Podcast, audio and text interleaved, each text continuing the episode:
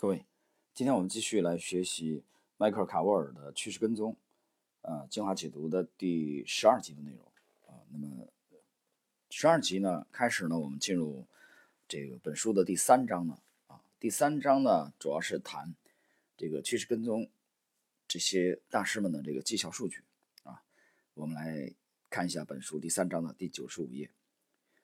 绩效数据，即使没有人愿意承认，事实就是事实。这是路德维格啊，范比塞斯。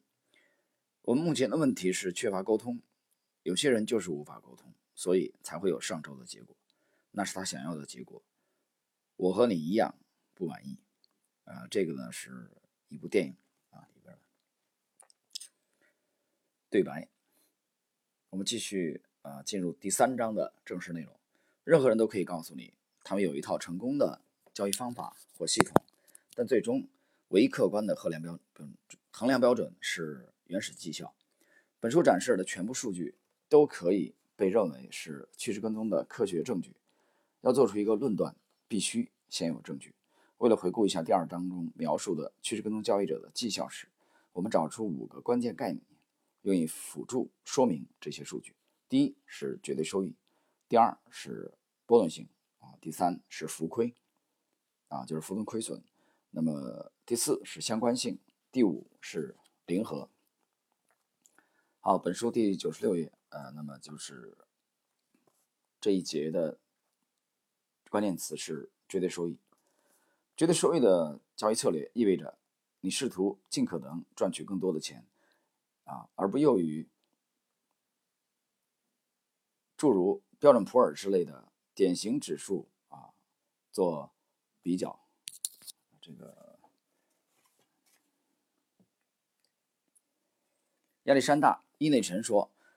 绝对收益管理者本质上是没有基准的资产管理者。基准可被视为对投资经理的一种约束方法，用以限制意外事件发生的可能性，无论是正面的还是负面的。趋势跟踪交易者绝不企图追踪任何特定的指数，从来都不会。假如比尔·邓恩、啊约翰·亨利和埃德斯科塔这样的趋势跟踪交易者披上战袍的话，那么绝对收益就是战袍上的纹理，他们利用意外事件成长并获利，而意外事件正是基准力图强力阻止发生的。是不是所有的趋势跟踪交易者都追求绝对收益呢？不是，并不是所有的参加游戏的人都会全力以赴。杰里·帕克这位具有特殊天分的趋势跟踪交易者，果断地追求较低的回报，以迎合不同的客户需求基础。不过，帕克如今交易的一些投资组合也追求绝对收益。约翰·亨利清晰地阐述了采用绝对收益策略的充分理由。约翰·亨利公司啊 （GWH） 的总体目标就是追求绝对收益。GWH 是绝对收益的管理者，只要其管理不违背自然的基准。相对收益管理者，比如大多数传统的股票或固定收益经理，是以相对于某个预先确定的基准来衡量绩效的，啊，GWH 没有这样的投资基准，所以它的目标是在所有市场条件下都获得收益，从而被认为是绝对收益管理者。如果眼睛只盯着收益基准，那么你就会随大流啊。对于那些不想另谋他法的人来说，基准是一根拐杖。标准普尔之类的基准使人们感到安全，尽管那种感觉是虚假的。趋势跟踪交易者心知肚明。为了绝对收益而交易，而不盲目的依附于基准，这才是应对不确定性的最佳途径。指数和基准的概念在传统的只做多头的投资领域是十分有用的，但我们相信它对绝对收益投资的帮助有限。再次回顾一下如何获得绝对收益。投资组合经理在执行他们的交易策略时，需要很大的空间和自由，以保证资金的安全并获得积极回报。绝对收益投资的核心概念与基准几乎是相互对立的。基准鼓励传统经理人持有相似结构的组合，并以相对的标准来衡量他们的绩效。坦白地说，许多对冲基金经理之所以成为对冲基金经理，就是为了远离单一驱动的相对绩效世界，进入一个新的环境。在这个环境，评价他们并使他们成功的是投资天赋和获利能力。如果你的交易策略，是依据与基准的比较，那么你是不是一个有天赋的交易者就不重要了。因为你的决定局限于由平均值定义和设置的边界，此时交易技巧又怎么能派上用场呢？啊，这里我们要解释一下啊，就是这个绝对收益和这个和这个啊与基准比较的啊这个这个这两个概念啊，其实大家只要这个，我还是以国内的公募基金啊为准，比如说那个你去评价啊某一一个基金啊或者某某一批这个或者某一个这个投资组合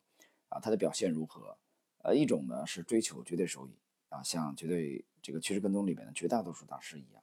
嗯，什么叫绝对收益？就是我不管你市场的这个呃好坏，不管市场的波动性啊，不管市场，比如说我我做多的话，那么不管市场上涨的幅度有多大啊，或者多小啊，甚至没上涨啊，我做空的话啊，甚至这个市场呃这个下跌的啊这个趋势并不明朗啊，不管这些条件，那么要都要赚钱啊，都要获利，这个其实就是绝对收益啊，追求绝对收益。但另外一个呢，就是跟基准比较的这种，就是相对的啊，举个例子。啊，比如说与上证指数相比，啊，比如说，呃，某某组合或者某某经理跑赢了啊，在某个阶段跑赢了这个标普啊几个百分点，但是呢，它的绝对的收益的这个比例并不高啊。比如说，它正收益啊七个百分之七，但实际上呢，啊标普是负的，是跌的，它的这个呃这个收益率呢，啊这个这这个这个并不是很高，绝对值绝对值并不是很高，但是呢，它跑赢了这个标普。啊，就跟这个基准相比，啊，它侧重于是这个相对的啊，其实相对收益，所以这两个概念区别还是比较大。好，我们继续来看，呃，波动恐惧与风险混淆。有一些机构对趋势跟交易者的月度绩效数字进行跟踪，并给出排名，其中国际交易者研究协会啊 （ITR） 提供了星级排名，啊，这里边星级排名其实最著著名的就是这个晨星公司啊的评价系统，国内的这个啊机构。啊，也这个采用这个评价系统，ITR 使用的是定量评级系统，用来对数据库中的全部商品交易顾问啊 CTS 的绩效进行排名和评比，提供以下四个标准评级，即股本、绩效、风险敞口和风险调整收益，在每一类中，最高等级是五颗星，最低等级是一颗星。以下是实际统计项目：第一，绩效，投资回报率；第二，风险敞口啊，就是标准差。第三，风险调整收益啊，指的是夏普比率。第四，股本是资产。邓恩资本管理公司的风险一项得到了一颗星，这暗示比尔·邓恩的投资是有风险的。然而，关于邓恩资本管理公司的风险，这类排名真的为我们提供了准确信息吗？ITR 采用标准差作为风险衡量标准，这是波动性的衡量标准，而不是风险的衡量标准。交易一部分资产时，仅有高波动。并非意味着一定有高风险。比尔·邓恩可能并不在意这种有失公允的衡量标准，但对于那些习惯了用标准差作为风险衡量标准对比交易者的人来说，这种结论并不准确。有一个很好的例子可以证明这个星级排名系统的缺陷，那就是声名狼藉的前交易员维克多·尼德霍夫的排排名。呃，一九九七年啊，维克多·尼德霍夫公开终结交易生涯时。啊，这里边本书第四章会有详细的这个介绍，它的风险竟然被评定为四颗星。对于尼德霍夫以往的绩效排名系统判定，他比邓恩资本管理公司安全得多。显然，星级排名对于那些以为尼德霍夫有较小风险的人来说是会带来损失的。在趋势跟踪交易者及其推崇者的眼里，将标准差作为风险衡量标准是不公正的。我们的目标之一就是要消除所谓趋势跟踪风险太大，或者他们全部有较高的标准差，所以他们差劲这种错误概念。正确的分析从何开始？查看下表：趋势跟踪交易者从一九九三年一月到二零零三年六月的绩效。啊，这个以下是这个表格啊，在长达十年的啊，这个十年的跨度。从九三年一月到零三年一月的这个绝对收益年度收益报告啊，这里边列举了一共二十三家公司啊，他们的年收益率和复合收益率。那么这其中排第一的啊，交易管理者是艾克哈德交易公司，那么它的年收益率是百分之三十一点一四，复合收益率是一千六百二十二点八零啊，这是时间跨度我们讲了九三年一月到零三年一月，然后邓恩。啊，本市当中的邓恩资本管理公司啊，它主要是配置货全球货币资产，它的年收益率是百分之二十七点五五啊，排第二，复合收益率啊，呃，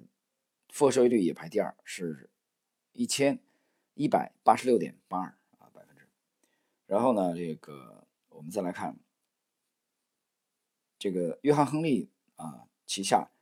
啊的两家公司。分别排在第十、第十一，就是约翰·亨利的全球，呃，多元化，这然后呢，和他的这个金融与金属分别获得了年收益率百分之十七点一四，呃，复合收益率百分之四十，啊，四百二十六点四零。金融与金属是年收益率百分之十七点零七，排第十一，啊，复合收益率是百分之四十二，四百二十三点零八，啊，当然后边还有这个排第十三的亚伯拉罕交易公司，呃，第十四的邓伦资本管理公司。约翰·亨利的还有一旗下还有一个这个这个产品，就是约翰·亨利公司的国际外汇交易，啊，年收益率百分之十三点八九，复合收益率是两百九十一点八二。那么如果你看到比尔·邓恩或者约翰·亨利的绝对收益绩效，啊，就是刚才那个表格，你就下结论说一个交易者变化无常，这是没有道理的，应该把绝对收益纳入进来。然而，对大多数市场交易者来说，波动性是一个可怕的东西。他怕他们吓傻了啊！他把他们吓傻了。大量投资者看到哪怕一点点波动就开跑了。但即便是大学一年级学生，也能快速分析任何市场或任何趋势跟踪交易者的历史数据序列，而且会看到波动性必然存在。当然，某些市场和交易者比其他市场和其他交易者的波动性更大，但波动性在生活中是客观存在的。在趋势跟踪交易者看来，波动是获利的前兆，没有波动就没有收益。媒体对波动的概念也常常感到困惑啊。以下有一段话摘自于《商业周刊》：趋势跟踪交易者正试图解释他们近期低迷的收益。约翰·亨利公司的总裁说：“如果你略过我们绩效如何这种表面问题不谈，看看面纱的后面，你会发现全球市场所发生的巨大变化，波动仅仅是新趋势来临的前兆。也许吧，但期货交易员应该利用波动性来赚钱。”假如你是商品基金投资者，当货币市场变得疯狂时，你赔了钱，那么绩效可就不是表面问题了。遗憾的是，这位记者混淆了波动性的概念。高波动并不一定意味着高风险。此外，孤立的注意一段时间，而忽视完整的绩效历史，并不能呈现真实的画面。我们想知道他是否写了一篇后续文章，修正他对趋势跟踪的评论，因为在接下来的一年里。比尔·邓恩创造了百分之六十点二五的收益，吉里·帕克创造了百分之六十一点八二的收益。在商业周刊的所有文章里找不到任何相关的后续文章或修正，对此我们并不惊讶。啊，那么这是啊，以上是本书的这个第三章啊，第三章呢主要开始这个。剖析绩效数据啊，这里边我们呃给大家这个一起跟大家一起学习了这个前两个小节，分别是绝对收益啊、波动恐惧与风险混淆。好了，朋友们，今天呢啊这段时间呢我们就到这里啊，在下一期当中呢我们会继续学习第三章的这个下一小节，就是趋势趋势跟踪交易者眼里的